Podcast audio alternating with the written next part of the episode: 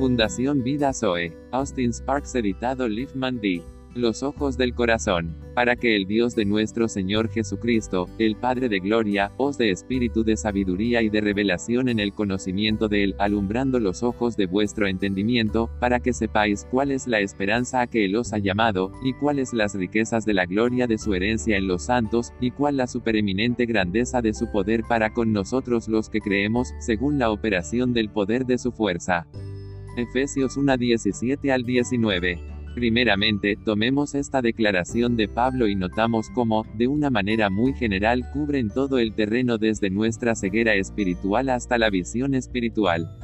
Tomamos especialmente que el Padre de Gloria, ilumina los ojos de vuestro entendimiento, o mejor dicho, ilumine los ojos de vuestro corazón.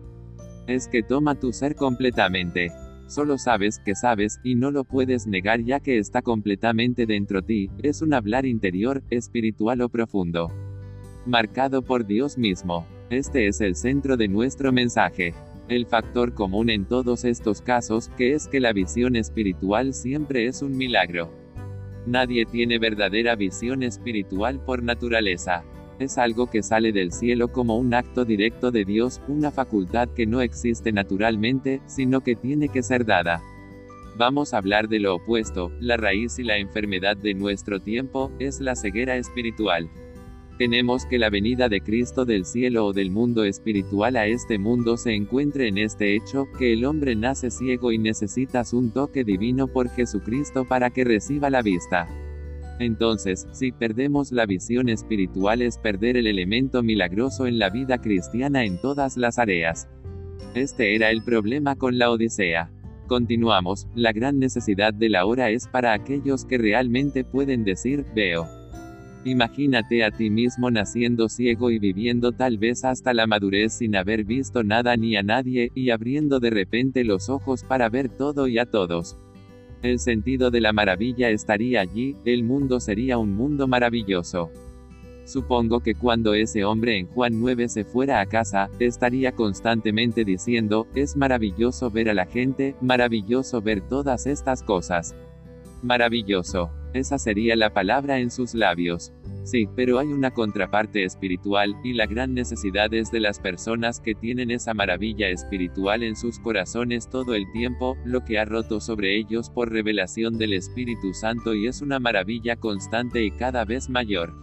Es un mundo nuevo, un universo nuevo. Es una visión espiritual, ahora veo no con mis ojos, sino con los ojos del corazón. Bueno, ahora, en resumen cada etapa de la vida cristiana desde la iniciación hasta la consumación, el secreto es que, ya veo, nunca lo vi así, pero ahora veo. Debe ser así en todo momento, necesitamos su gracia de principio a fin, si la vida es una verdadera vida en el Espíritu. Así que ver gobierna el comienzo de la vida cristiana hasta su fin. Revisemos. ¿Cuál es el comienzo de la vida cristiana? Es un ver en el Espíritu. La mismas cosas exige que sea una visión, por esta razón, que la totalidad de la vida cristiana debe ser un movimiento progresivo a lo largo de una línea, hacia un extremo. Esa línea y ese fin es Cristo. Ese fue el problema con el hombre que nació ciego en Juan 9. Recordarán cómo, después de que lo echaron, Jesús lo encontró y le dijo, ¿crees en el Hijo de Dios? Y el hombre, respondió y dijo, ¿y quién es el Señor, para que pueda creer en él? Jesús le dijo, lo has visto, y él es el que está hablando contigo. Y él dijo, Señor, yo creo. Y le adoró. El tema de la vista espiritual es el reconocimiento del Señor Jesús, y lo será de principio a fin. Gloria porque el Padre de Gloria nos ha iluminado los ojos de nuestro corazón. Es un entendimiento profundo de todas las cosas en Jesucristo por el Espíritu Santo.